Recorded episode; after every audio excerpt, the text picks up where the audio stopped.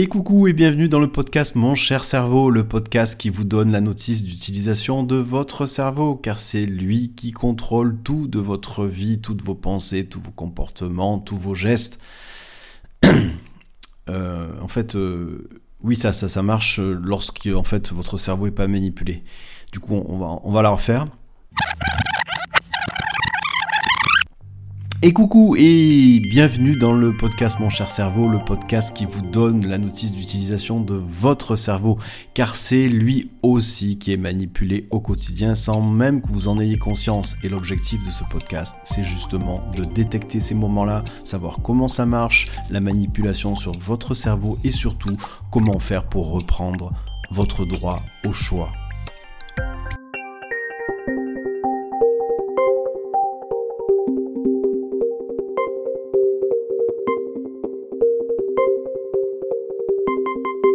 Alors pour commencer ce podcast, eh bien je vais vous conseiller de faire une petite expérience. Vous allez aller dans un supermarché et puis vous allez, l'objectif c'est de trouver quelqu'un qui va vous donner une pièce de 50 centimes pour pouvoir utiliser votre caddie. Et pour cela, vous allez faire l'expérience suivante. Vous allez tester deux solutions pour demander les pièces de 50 centimes. Première solution, vous arrivez, vous posez directement la question à quelqu'un, bonjour monsieur, bonjour madame, est-ce que vous auriez une pièce de 50 centimes pour mon caddie? Deuxième option, vous dites bonjour monsieur, bonjour madame, est-ce que vous auriez l'heure s'il vous plaît? Vous attendez bien sûr que la personne vous réponde pour l'heure, et là, vous lui posez juste derrière la question, ah, excusez-moi aussi, est-ce que vous auriez 50 centimes pour euh, mon caddie? Et là, vous allez découvrir au miracle la chose suivante. Si vous demandez l'heure à une personne avant de lui demander 50 centimes pour votre caddie, vous avez 3 à 4 fois plus de oui que si vous demandez directement 50 centimes à une personne. Et c'est ça les ressorts de base de la manipulation. Pourquoi? Simplement parce que le cerveau de la personne que vous avez en face a été préparé à votre demande finale qui est donner une pièce de 50 centimes d'euros pour votre caddie. Et cette préparation, eh bien, elle s'est faite avec une demande préalable, une demande facile à exécuter. Vous avez l'heure, s'il vous plaît.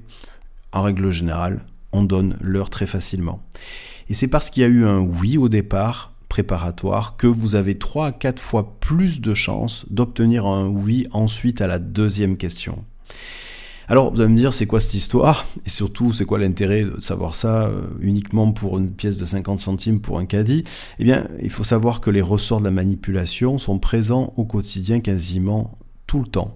Et l'objectif de ce podcast, comme je l'ai dit au départ, c'est de pouvoir les identifier, surtout de comprendre comment ça marche dans votre cerveau et comment faire justement pour les baisser, pour reprendre finalement votre libre arbitre. Alors peut-être qu'à ce niveau du podcast, vous êtes en train de vous dire, ok, mais y a-t-il des preuves scientifiques qui euh, corrobore ce que je viens de vous dire, eh bien oui, il y a des preuves scientifiques puisqu'il y a des chercheurs en psychologie sociale dont c'est le rôle justement de faire ce type d'études. Et la première expérience de cette pièce a été faite en 1972 par un Américain qui s'appelait Harris. Et il a obtenu le rapport 3 à 4 dont je viens de vous parler, c'est-à-dire que si vous demandez en fait l'heure au préalable avant de demander euh, une pièce de 50 centimes, eh bien vous avez 3 à 4 fois plus de chances d'obtenir un oui. Alors quel est l'intérêt de faire des études, des recherches sur les ressorts de la manipulation? Eh bien, à la fin du 19e siècle et au début du 20e, il y avait un courant de chercheurs en psychologie sociale aux États-Unis qui étaient persuadés qu'en fait les grandes décisions ne pouvaient pas être prises par la masse et que c'était les élites, les élites euh, qui étaient au gouvernement qui devaient donner la direction et les bonnes actions à prendre pour la masse. Et donc pour convaincre, il fallait trouver les ressorts liés à cette manipulation. Et si vous êtes intéressé par le sujet, eh je vous conseille de lire notamment un livre qui s'appelle Propagande de Edward Bernays, qui est un des pères fondateurs justement de ces techniques de manipulation.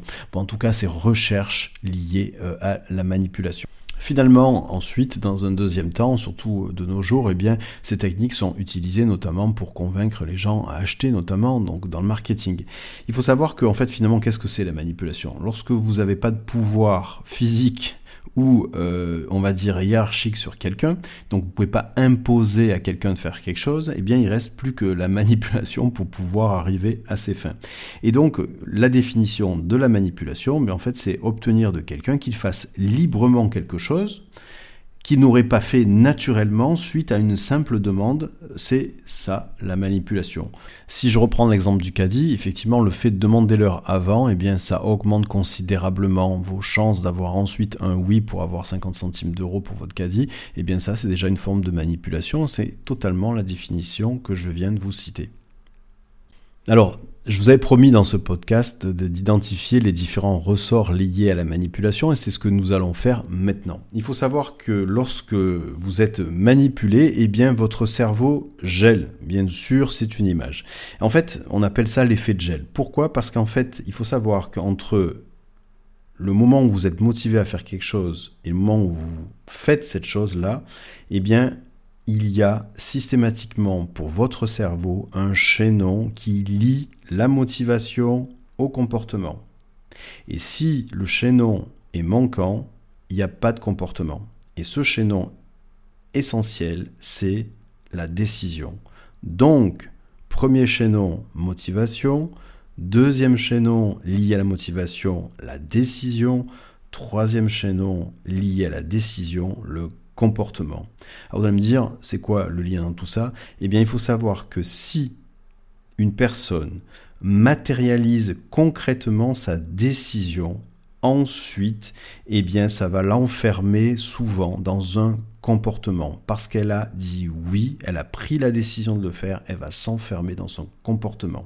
Un exemple très concret au niveau technique commercial, si vous demandez à quelqu'un qui est motivé pour acheter quelque chose, s'il prend la décision de le faire, d'acheter ce service ou ce produit, soit simplement en disant oui, une confirmation orale, ou si c'est plusieurs personnes euh, dans une salle, demander à, à, ces personnes qui sont intéressées de lever la main, alors le cerveau, c'est là qui va geler, il va rester sur le comportement parce que la décision, elle a été prise. Alors ça veut dire quoi? Ça veut dire qu'en faisant ça, en imposant, entre guillemets, aux gens de formaliser leurs décisions, eh bien il y a plus 32% de personnes qui ensuite passent au comportement.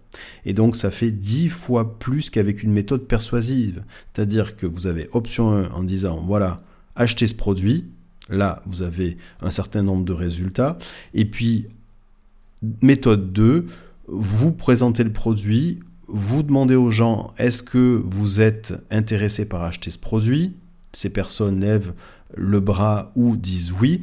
Et eh bien là, les personnes qui vont ensuite acheter ce produit sont dix fois plus nombreuses que la méthode persuasive qui est uniquement de poser la question est-ce que vous l'achetez ce produit? Bien entendu, c'est un exemple lié à un comportement d'achat. Vous pouvez élargir cet exemple-là à d'autres situations dans la mesure où si on demande à une personne de formaliser une décision, alors le cerveau gèle, c'est ce fameux effet de gel, c'est-à-dire qu'il va rester campé sur son comportement. Alors peut-être que vous êtes en train de vous dire, non, bah, en fait l'effet de gel c'est uniquement pour des personnes qui n'ont pas fait beaucoup d'études, eh bien détrompez-vous, cet effet de gel ne diminue pas en fonction euh, des années d'études qui sont réalisées. Et donc ça concerne tout le monde, y compris pour des gens qui euh, dirigent un pays. Je peux vous donner deux exemples de conséquences de cet effet de gel. Ben, la première, c'est que si vous investissez soit du temps, soit de l'argent, soit de l'énergie ou des trois d'ailleurs, un peu des trois, dans un choix qui s'avère à terme plus coûteux que notre, eh bien vous allez maintenir malheureusement ce choix qui est plus coûteux que, que notre choix. Je vous donne un exemple très concret. Euh, ça m'est déjà arrivé, hein, donc j'ai gardé pendant des années une très bonne bouteille de vin que j'ai payé cher et que j'ai gardé pendant des années pour qu'ensuite elle soit encore meilleure. Et je l'ouvre et euh, en la goûtant, je m'aperçois que le vin, il est vraiment, vraiment pas bon. Que ça tournait et que c'est vraiment pas bon. Eh bien, naturellement, par cet effet de gel, on va avoir tendance à vouloir terminer la bouteille parce que la bouteille elle a coûté cher, on a attendu très longtemps pour euh, pouvoir la boire, plutôt que de prendre une petite bouteille de vin qu'on se boit tous les dimanches et qui coûte pas très cher, euh, et de mettre cette euh, bouteille chère qui n'est vraiment pas bonne à la poubelle et de vider la bouteille dans l'évier. Eh bien ça c'est un exemple d'effet de gel. Alors bien sûr, c'est un exemple au quotidien, mais ça peut donner aussi d'autres exemples qui sont beaucoup plus lourds euh, dans des décisions, des effets de gel qui sont des, effets de gel liés à des décisions qui ont été prises par des gouvernements. Par exemple, typiquement, la guerre du Vietnam, le retrait euh, des États-Unis au Vietnam, c'est typiquement des conséquences d'un effet de gel. Décision d'intervenir et ensuite, eh on maintient cette décision-là quoi qu'il en coûte on connaît forcément l'expression. Eh bien ça, c'est un effet de gel. Deuxième conséquence, eh bien c'est tomber dans un piège mental que vous pouvez vous-même soit vous tendre, soit subir ce piège que l'on vous a tendu. Exemple, je prends deux exemples concrets peut-être qui peuvent vous parler. Le premier, vous avez un enfant qui va à la fac et qui euh, continue ses études euh, malgré le fait qu'il est quasiment persuadé que ses études ne correspondent pas à ce qu'il veut faire. Bon, peut-être que vous avez déjà rencontré ce cas-là. Deuxième cas, un cas de peut-être vous êtes abonné à un jeu d'argent et euh, toutes les semaines ou tous les mois ou tous les jours, je ne sais pas, eh bien, il y a un prélèvement ou un abonnement qui est fait pour que vous puissiez euh, jouer à ce jeu euh, pour gagner éventuellement des sommes astronomiques, des millions d'euros. Alors nous allons prendre ces deux exemples et nous allons les dérouler pour que vous puissiez prendre conscience de type de piège dans lequel vous pouvez tomber. Première phase du piège, eh bien, c'est en fait, vous décidez de vous engager dans un choix qui vous coûte soit de l'argent, soit du temps, soit de l'énergie pour atteindre un but.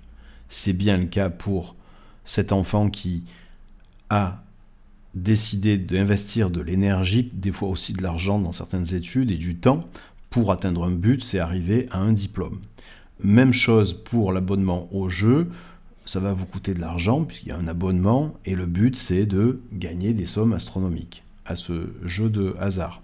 Donc ça, on est bien dans cette première phase du piège. Deuxième phase du piège, l'atteinte du but n'est pas garantie. Pour euh, cet enfant qui fait des études et qui donc investit du temps, de l'argent, et aussi beaucoup d'énergie pour avoir un diplôme, bien entendu, le résultat n'est pas garanti, ça va dépendre de ses résultats euh, scolaires, de ses résultats et de ses notes. Même chose pour euh, le jeu de hasard, bien entendu, l'atteinte du but n'est pas garantie. Troisième phase du piège, eh bien, vous avez la sensation que chaque dépense vous rapproche toujours un peu plus du but. Pour cet enfant qui fait des études à la fac et qui est finalement reste dans ces études-là, même si il sait que c'est pas vraiment ça qu'il veut faire, eh bien, il a la sensation que chaque dépense, alors dépense c'est pas forcément que d'argent, mais dépense au plus il dépense de l'énergie, au plus il va dépenser du temps, eh bien, va le rapprocher de son but qui est d'avoir ce diplôme. Et même chose pour l'exemple du jeu, chaque dépense, ben, ça vous rapproche du jackpot.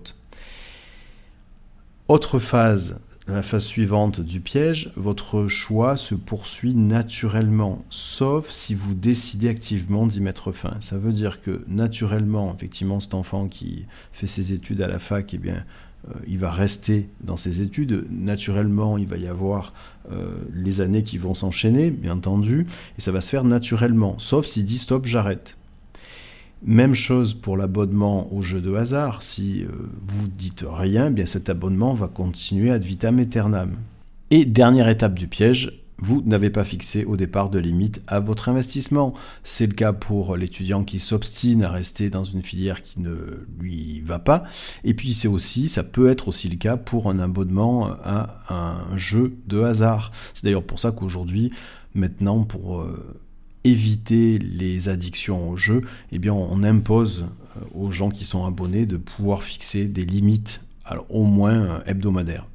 Eh bien tout ça, toutes ces étapes que vous venez d'écouter, eh bien tout ça constitue moi ce que j'appelle un piège à la con. Alors pour les chercheurs en psychologie sociale, ils appellent ça les pièges abscons. Et si vous prenez maintenant garde à autour de vous, dans votre quotidien, vous allez voir que des pièges abscons, il y en a plein tous les jours avec ces critères-là que je viens de vous citer, qui sont donc au nombre de 5. Comment faire pour éviter un piège abscon? Eh bien déjà, et comment faire de façon plus générale pour éviter ce qu'on appelle l'escalade de l'engagement, cet effet gel du cerveau, eh bien moi c'est ce que je conseille systématiquement aux dirigeants euh, que j'accompagne, c'est que dans leurs choix stratégiques, dans les choix qu'ils prennent dans leur entreprise, eh bien il faut que, ça c'est la personne A qui prend le choix, donc le dirigeant, eh bien il faut qu'il y ait une personne B de l'extérieur de l'entreprise qui va juger de l'efficacité de ce choix qui a été pris par la personne A systématiquement, il doit y avoir deux personnes. Donc le dirigeant, effectivement, va prendre une décision ou un choix stratégique et c'est toujours très intéressant d'avoir une deuxième personne, une tierce personne qui soit souvent extérieure à l'entreprise, qui puisse ensuite objectivement évaluer l'efficacité et bien, de la décision pour éviter justement cette escalade de l'engagement, parce que l'escalade de l'engagement dans le monde de l'entreprise, ça coûte très très cher. Ça peut coûter très très cher. Alors, toujours dans la même optique d'analyser les ressorts liés à la manipulation, pour que vous puissiez comprendre comment fonctionne votre cerveau lorsqu'il est manipulé, eh bien, je propose de revenir sur l'exemple du caddie et de cette fameuse pièce de 50 centimes d'euros. Donc, vous avez retenu que aujourd'hui, si vous voulez avoir le plus de chance pour quelqu'un vous donne une pièce de 50 centimes pour votre caddie, eh bien, au préalable, il faut lui poser une question à laquelle il va obligatoirement répondre oui parce que ça lui coûte quasiment rien de répondre oui. Typiquement, bonjour monsieur, bonjour madame, auriez-vous l'heure s'il vous plaît? Quasiment 100% des personnes à qui vous demandez l'heure, eh bien, va vous répondre et va vous donner l'heure. Et donc, il y a déjà un premier oui. Et grâce à ce premier oui, ensuite, vous allez pouvoir passer à la deuxième question avec cette fois-ci quelque chose qui demande plus de dépenses, plus d'énergie, plus d'implication de la personne que vous avez en face de vous. Exemple, euh, excusez-moi, euh, du coup j'ai oublié, j'ai pas de pièce, est-ce que vous auriez une pièce de 50 centimes d'euros pour le caddie? Et eh bien là, comme vous avez pu l'entendre au tout début, vous avez entre 3 et 4 fois plus de chances d'avoir un oui. Et ça, chez les chercheurs en psychologie sociale, ça s'appelle la technique du pied dans la porte. Ça décrit bien son nom il a mis le pied dans la porte. Cette technique qui a été en fait décrite en 1966, eh bien, elle est très simple. Elle repose sur le fait que si vous demandez à un cerveau un comportement préparatoire dans lequel il va y avoir 100% de oui, vous auriez l'heure s'il vous plaît? Ou autre chose, bien entendu. Le point commun de cette demande préparatoire, de ce comportement préparatoire, c'est qu'il est non problématique. Effectivement, si vous demandez l'heure à quelqu'un, ça ne lui pose pas de problème. Il est peu coûteux, c'est assez facile de donner l'heure à quelqu'un. Et aussi, il faut mettre la personne dans un contexte de libre choix. Vous lui imposez pas de vous donner l'heure, mais elle est dans un contexte de libre choix et souvent par bienséance sociale, eh bien les gens lorsqu'on leur demande l'heure, ils répondent et ils donnent l'heure. Et donc ça, c'est le comportement préparatoire. Il faut que dans ce comportement préparatoire, eh bien, vous ayez 100% de oui. Eh bien là, ensuite, il y a une deuxième requête, c'est la fameuse pièce de 50 centimes d'euros pour le caddie. Cette fois-ci, la deuxième requête, elle est plus coûteuse. Effectivement, donner 50 centimes d'euros, c'est plus coûteux que donner l'heure. Eh bien, systématiquement, lorsque vous avez un, un comportement préparatoire qui est défini comme non problématique, peu coûteux dans un contexte de libre choix, et deux, une deuxième requête qui est plus coûteuse, si vous faites ça dans cet ordre, eh bien le cerveau va répondre plus facilement oui. Et alors plus facilement oui, des études ont été faites sur différents cas, sur différentes situations, sur différentes demandes, et de façon générale, si il n'y a pas de comportement préparatoire. Donc s'il n'y a pas cette technique de pied dans la porte, les gens répondent oui directement à 16%, ce qu'on appelle un groupe de contrôle. Et si on fait cette technique de manipulation qui est le pied dans la porte, comportement préparatoire, deuxième requête plus coûteuse, et eh bien là, on passe, asseyez-vous si vous n'êtes pas, de 16% de oui à 76% de oui. Je répète, on passe de 16% de oui à 76% de oui. C'est l'étude qui a été faite par Friedman et Fraser en 1966. Et c'est énorme. C'est une forme de manipulation. Alors, puisque nous sommes dans les histoires de porte, donc là c'était le pied dans la porte, et eh bien maintenant je vais vous parler d'une autre technique qui s'appelle la porte au nez. Cette technique de porte au nez, eh bien, c'est une technique qui est très simple. C'est peut-être même un peu le contraire du pied dans la porte, puisque il va toujours y avoir un comportement préparatoire, ça c'est le point commun, mais la première requête, eh bien, elle va être excessivement coûteuse. Mais pas ridicule, bien entendu, ni incongrue, ni même déplacée. Il faut qu'en fait, lorsqu'on pose cette première requête, cette première question, on ait quasiment 100% de non. Et là, s'il y a 100% de non, là, on arrive sur une deuxième requête qui est forcément moins coûteuse. Et là, il faut un vrai contraste, une vraie différence. Et là, on arrive sur forcément beaucoup plus de oui. Alors cette technique de la porte au nez, pour votre cerveau, comment ça marche? En fait, ça marche bien lorsque le sujet est en rapport avec une noble cause, par exemple la fin dans le monde, la recherche médicale, la réinsertion des délinquants, la sécurité routière, la protection de l'environnement. Donc ça, c'est un sujet qui marche bien pour le cerveau. Alors, je vais prendre un exemple bien concret. Vous prenez une association qui, par exemple, nettoie le littoral côtier, de la pollution plastique, des déchets qui sont sur le littoral. Ces gens-là vont dans la rue pour essayer de récupérer euh, de l'argent et des fonds.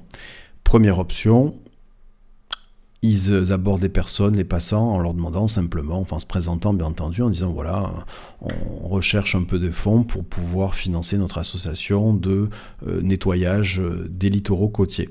Et là, eh ces gens-là, statistiquement, ils vont avoir à peu près 16% de personnes qui vont donner. S'ils veulent passer de 16 à 76%, il va falloir faire de la manipulation avec cette technique de la porte au nez. Alors, je vous rappelle, première requête, une, une, requête excessivement coûteuse, mais qui soit ni ridicule, ni incongrue, ni même déplacée, mais qui soit rejetée par quasiment 100% des gens. Exemple, bonjour monsieur, bonjour madame, nous sommes une association de protection de l'environnement et nous participons au nettoyage du littoral côtier, notamment pour enlever euh, les sacs plastiques et tous les déchets qui sont sur le littoral. Est-ce que vous seriez prêt ou prête à passer un dimanche par mois pendant un an, donc 12 dimanches, uniquement 4 heures par dimanche, les premiers dimanches de chaque mois, à venir avec nous sur le littoral pour ramasser les sacs plastiques et les déchets. Ça, eh bien, il y a quand même de fortes chances que ce soit une première requête qui soit refusée quasiment par la quasi-totalité des personnes à qui on va poser la question, parce que c'est effectivement excessivement coûteux, mais c'est pas ridicule par rapport euh, à l'association, c'est pas incongru, parce que certains le font, peut-être pas tous les premiers dimanches de chaque mois, et c'est même pas déplacé par rapport au but de euh, cette association. Et là arrive la deuxième requête, c'est la portonnée. La deuxième requête va être forcément moins coûteuse. Du style, bah, nous avons aussi la possibilité de recevoir en fait une donation. La moyenne, c'est entre 20 et 30 euros, mais bien sûr, vous êtes libre euh, de pouvoir donner plus. Là, naturellement, eh bien, il va y avoir 76% des personnes qui vont répondre à cette requête favorablement. Alors pour que ça marche, les chercheurs en psychologie sociale ont testé un peu toutes les variantes. Ils se sont aperçus que ça marchait très bien si le temps entre les deux requêtes était euh, moins de 24 heures. Alors ça paraît logique, l'exemple que je viens de vous donner, ben la deuxième requête est faite euh, directement à la suite. Et c'est le cas idéal d'ailleurs. Ensuite, deuxième critère pour que ça marche le mieux possible, il faut que ce soit la même personne qui fasse la première requête et la deuxième requête. Ça se fait pas par téléphone, ça marche assez mal par téléphone. Et puis, euh, en termes d'explication de comment se comporte le cerveau face à cette technique, eh bien, ça reste encore une énigme. Euh, les chercheurs en psychologie sociale savent pas trop pourquoi on passe de 16 à 76%, mais en tout cas, ce qu'ils savent, c'est que ça marche. Autre ressort de manipulation qui fait vriller votre cerveau, eh bien c'est le toucher. Et oui, le toucher fait vriller votre cerveau. Alors ça veut dire quoi Le toucher fait vriller votre cerveau? Ça veut dire que si pendant que vous parlez à une personne, vous rencontrez une personne ou dans un contexte d'échange ou commercial ou quoi que ce soit d'autre, eh bien il y a un toucher de 1 à 2 secondes du bras ou de l'avant-bras, sans même que la personne en prenne conscience, c'est très léger, et sans regarder droit dans les yeux la personne, parce que sinon ça marche pas, on ne sait pas pourquoi, eh bien ça affecte favorablement les jugements esthétique déjà. Ça conduit certains clients à trouver plus agréable le magasin, s'ils ont été touchés par l'avant-bras, au niveau de l'avant-bras par le vendeur. Si ça modifie aussi positivement le statut d'un inconnu, ça induit un patient à avoir davantage confiance en son thérapeute et à le trouver plus chaleureux. Alors si vous avez un médecin qui vous dit bonjour en légèrement vous effleurant l'avant-bras, eh bien lui il a tout compris. Eh bien ça crée aussi chez la personne touchée une espèce d'humeur positive et puis ça réduit aussi le stress des patients avant une intervention chirurgicale et puis ça améliore les performances scolaires même d'un élève. Vous avez vu tout ce que ça fait le toucher au niveau de l'avant-bras sans regarder dans les yeux. Eh bien ça c'est aussi de la manipulation parce que le cerveau se met à vriller, ça améliore la perception des choses et c'est quand même positif. Il faut savoir donc que ça existe. Euh, notre technique, notre ressort lié à la manipulation qui fait vriller votre cerveau, c'est la technique du pied dans la bouche, qui a été découverte en 1990 par un chercheur qui s'appelait Howard. En fait, il faut faire précéder sa requête d'un ça va ou d'un dialogue, de, on va dire un discours ou un échange de tous les jours, on va dire un dialogue lié à une norme sociale. Il fait beau, ça va, comment vous sentez, euh, quel beau soleil, euh, quel beau paysage, et ainsi de suite, et ainsi de suite. Et ensuite, derrière, vous posez la question, votre requête. Et bien là, vous avez beaucoup plus de chances qu'on vous réponde oui, simplement parce que vous avez fait précéder votre demande par une demande du type ça va, comment allez-vous, en fait un échange social. Et ça, ça marche aussi très bien. C'est donc la technique du pied dans la bouche.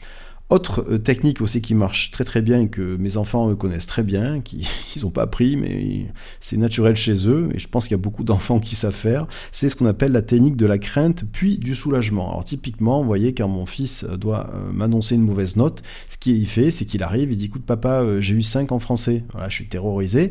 Il me dit non, c'est pas vrai, j'ai pas eu 5, j'ai eu 10. Et là je suis super content. Bon, à la base quand même 10 c'est pas extraordinaire. Mais ça c'est la technique de la crainte puis du soulagement. Alors, ce qui est important dans cette technique, c'est que le soulagement, c'est lui qui est essentiel, c'est pas la peur. Ce qui fait vriller le cerveau dans le changement d'appréciation de la note, en l'occurrence, là, euh, pour euh, ce qui est de mon cas personnel, eh bien, c'est non pas la peur, mais c'est le soulagement derrière. Je suis soulagé parce que, bon, au départ, il m'a dit qu'il avait eu 5, puis finalement, il a eu 10, ah bah super, c'est mieux. Voilà, c'est quand même pas extraordinaire, mais c'est une bonne technique justement pour faire réévaluer une note ou quoi que ce soit d'autre. D'ailleurs, c'est la technique donc de la puis du soulagement.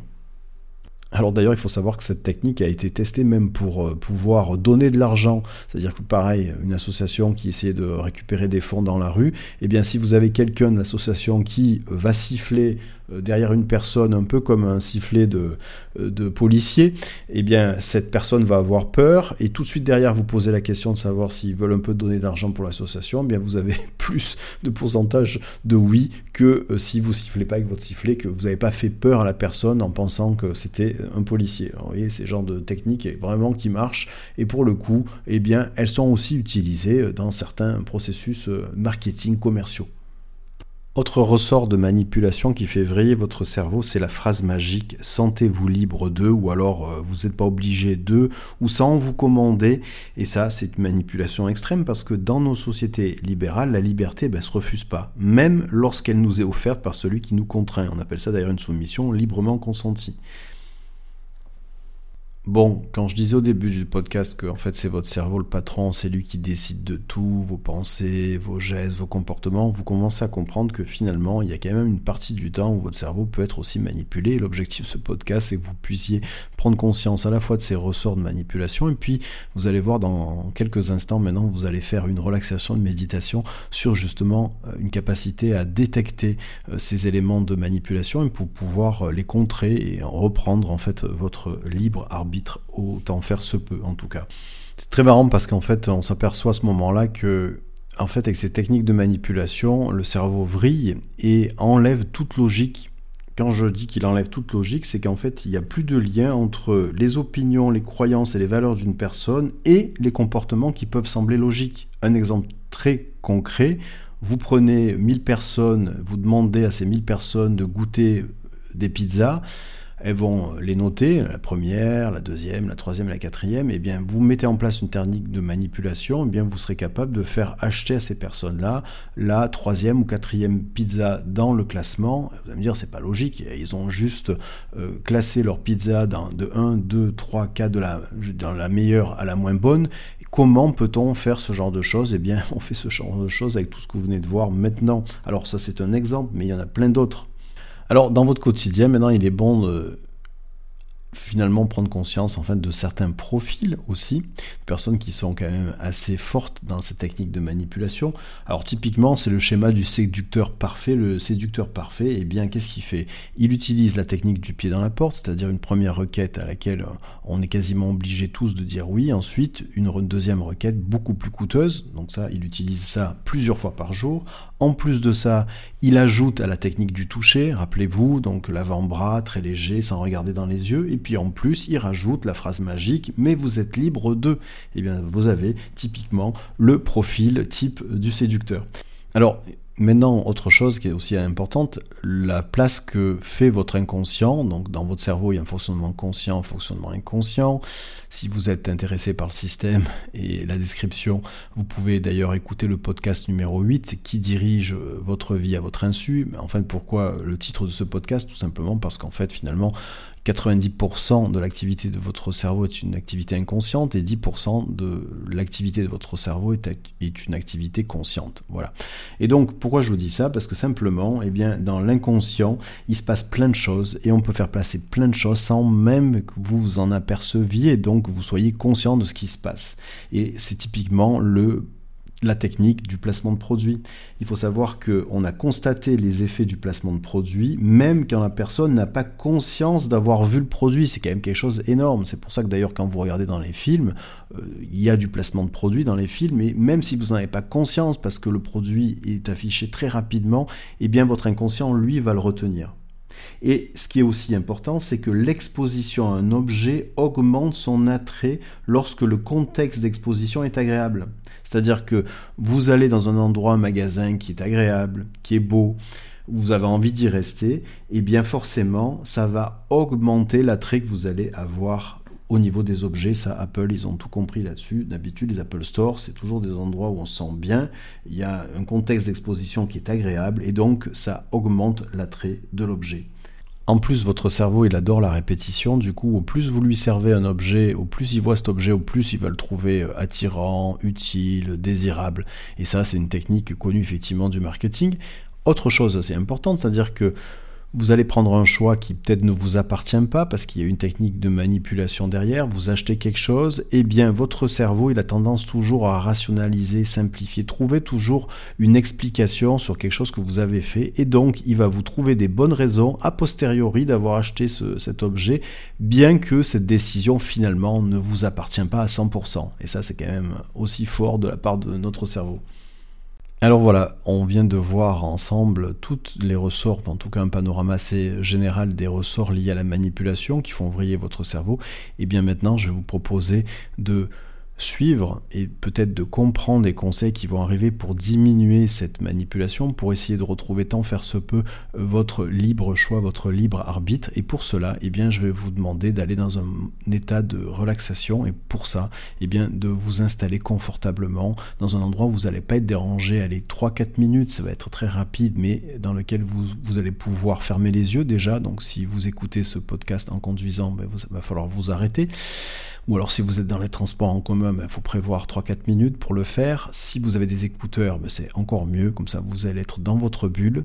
Installez-vous confortablement, asseyez-vous, posez vos deux pieds au contact avec le sol sans croiser vos jambes. Vous pouvez même poser vos deux mains sur vos deux cuisses. Vous pouvez fermer vos yeux et dans un premier temps, simplement vous détendre en inspirant et en expirant par le nez, en portant toute votre attention sur votre respiration par le nez, un peu comme si vous avez la possibilité de suivre chaque particule d'air qui, à l'inspiration, passe par votre nez, va jusqu'à votre gorge et ensuite jusqu'à vos poumons. Et à chaque expiration, vous allez pouvoir suivre chaque particule d'air qui sort de vos poumons, passe par votre gorge et sort par votre nez.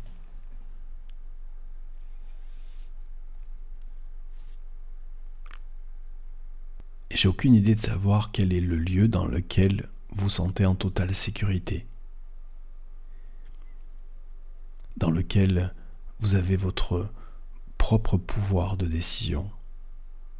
Ça peut être un lieu réel ou imaginaire, peu importe. Prenez simplement le temps de découvrir votre lieu à vous, tel qu'il apparaît là maintenant.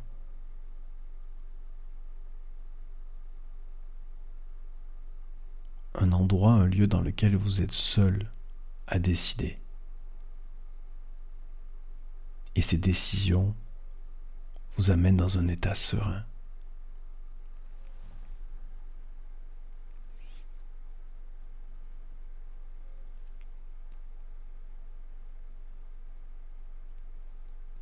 Maintenant, je vais demander à cette partie intérieure de vous-même qui a aussi écouté ce podcast et qui est en lien avec vos choix,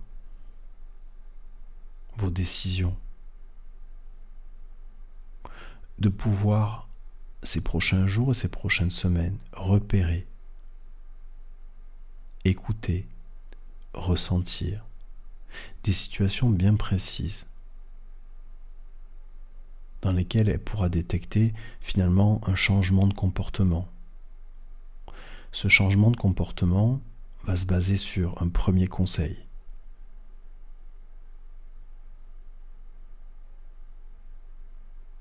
Premier conseil, apprenez à revenir sur vos décisions.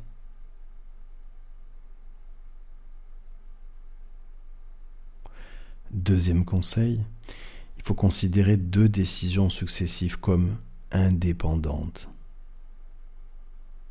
Si vous avez une nouvelle décision à prendre, alors oubliez celle que vous avez prise précédemment. C'est pas parce que vous avez répondu oui à quelqu'un qui vous demande un service un jour qu'il faut répondre oui un autre jour pour le même service ou pour un service plus important. Troisième conseil, ne surestimez pas votre liberté. Prenez le temps d'écouter, de ressentir, d'observer ce que ça fait à l'intérieur de vous lorsqu'on vous demande ou ce qu'on vous dit vous êtes libre de, sans vous commander, ou quoi que ce soit d'autre qui peut vous amener à faire quelque chose dans lequel vous vous sentez libre.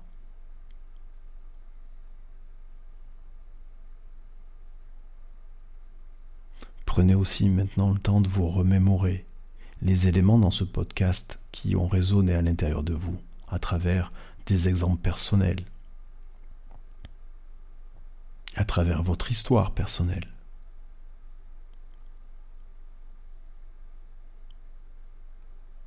Et prenez le temps aussi, à travers ces éléments personnels, de pouvoir mettre en place, grâce à cette partie intérieure de vous-même, peut-être votre partie créative, qui a la solution, qui a d'autres solutions, de pouvoir prendre le temps simplement maintenant ou ces prochains jours ou ces prochaines semaines pour trouver des solutions nouvelles à certains sujets qui vous ont apparu, qui sont apparus pour vous là, maintenant et dans ce podcast.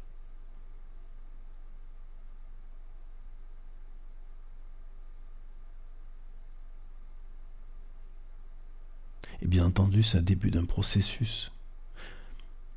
Un processus qui peut se continuer là, à la fin de ce podcast, sans même que vous en ayez conscience.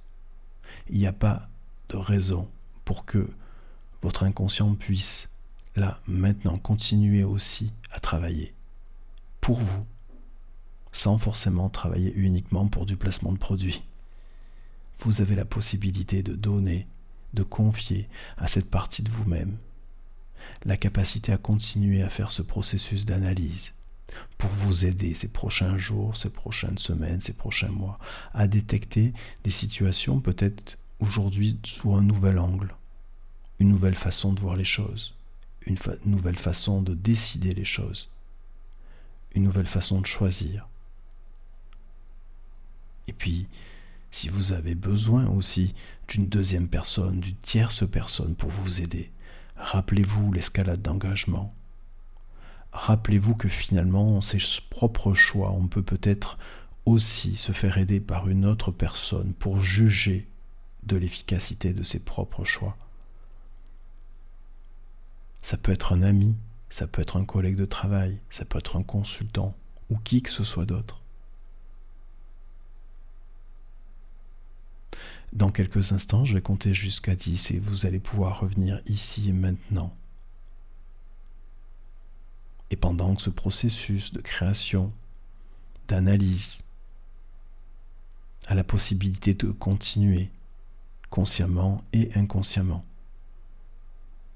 10, 9, 8, 7, 6, 5, 4, 3, 2, 1, 0. Et voilà, vous pouvez maintenant, c'était très rapide, mais vous pouvez prendre le temps de vous étirer, de réouvrir les yeux, de reprendre conscience de là où vous êtes et de laisser faire les choses, car vous avez forcément appris des choses aujourd'hui, vous avez forcément intégré ces choses-là, que ce soit de façon consciente ou inconsciente, et vous allez voir que ces prochains jours, ces prochaines semaines, il y a certains éléments peut-être répétitifs de votre vie quotidienne qui vont vous apparaître sous un autre angle. Vous avez peut-être dès aujourd'hui, dès maintenant, la possibilité de reconsidérer ces éléments-là ou ces choix parce que vous savez aujourd'hui que votre cerveau a une certaine façon de fonctionner et que lorsqu'il y a certains processus qui peuvent modifier son fonctionnement, son raisonnement, eh bien on arrive à des choses qui ne sont pas forcément toujours très logiques. Et donc, de prendre conscience de ça, d'identifier ces ressorts, de savoir comment les changer, eh bien ça va vous permettre ces prochains jours, ces prochaines semaines, ces prochains mois de finalement retrouver aussi une part de votre libre arbitre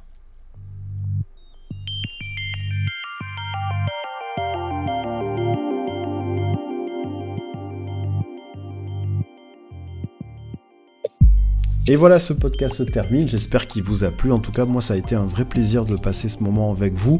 Voilà, je vous souhaite plein de belles journées d'analyse et puis surtout de compréhension de ces choix, puis surtout de un nouveau chemin qui s'ouvre à vous de compréhension dans toutes ces techniques-là qui finalement font partie de notre quotidien sans même en avoir conscience. Voilà, donc si vous avez aimé ce podcast, n'hésitez pas à le partager au plus grand nombre d'entre vous. Et pour le partager au plus grand nombre, il y a le moyen le plus efficace, et eh bien c'est de mettre une note sur la plateforme sur laquelle vous l'écoutez. Donc sentez-vous libre. Ah, manipulation, sentez-vous libre sans vous commander. Euh, n'hésitez pas, et eh bien oui, n'hésitez pas à euh, mettre une note pour pouvoir le diffuser plus largement. Dans tous les cas, en tout cas, je vous dis un grand merci, puis je vous dis à très bientôt.